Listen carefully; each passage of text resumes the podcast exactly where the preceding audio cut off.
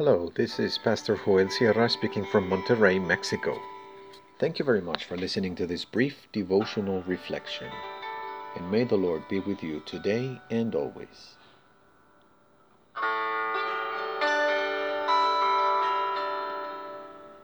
Mouth of God, human mouth.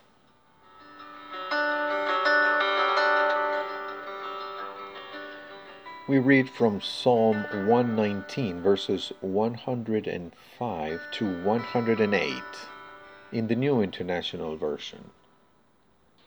Your word is a lamp for my feet, a light on my path.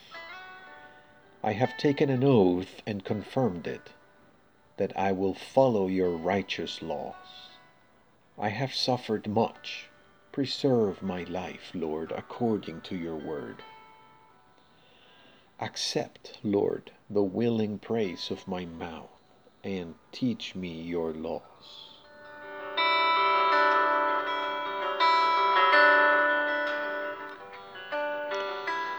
In the season of Advent, we emphasize that the Lord is coming. This is our hope. The prophets of Israel for centuries fed the hope of the people in the coming of the Messiah. Those promises were fulfilled when the Lord Jesus was born in Bethlehem. Now we keep the hope of his second coming, and because of that hope, we have the strength to continue living and working for the gospel. The Lord is coming, and we live each moment with this hope.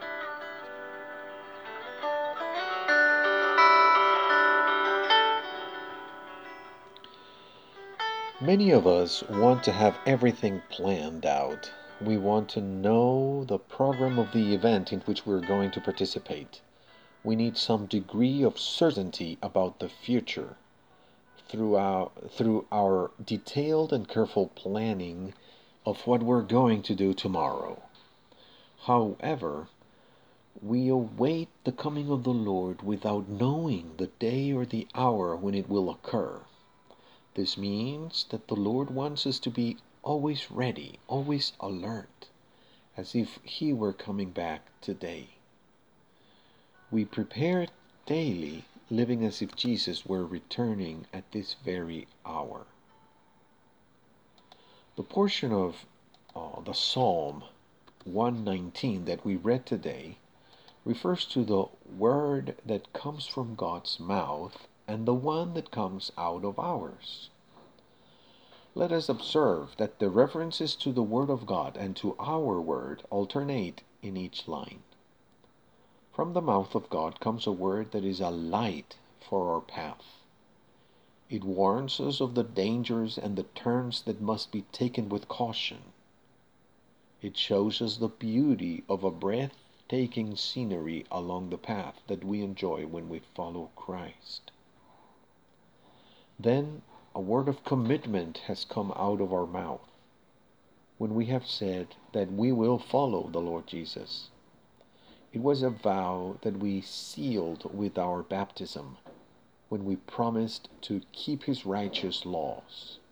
As the hymn says, O Jesus, I have promised to serve thee to the end.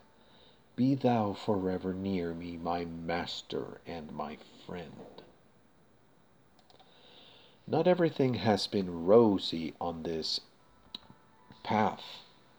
We have known affliction even as we follow Christ, precisely because it is a narrow path. In our pain, the word that comes from the mouth of God gives us life.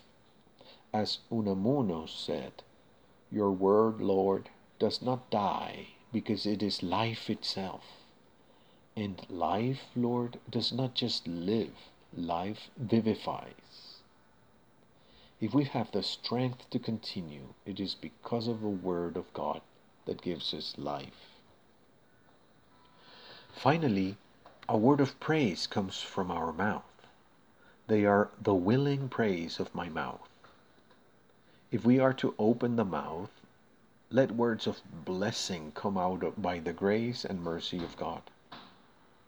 When we occupy our mouth to thank and bless God for His salvation, things in our life all take their correct place because the Lord teaches us God's just laws.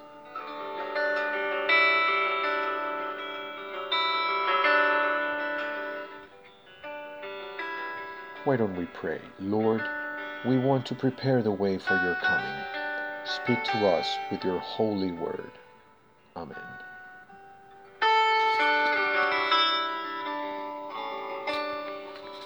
The Word of God is sweeter than honey and preserves us from every false and wrong path.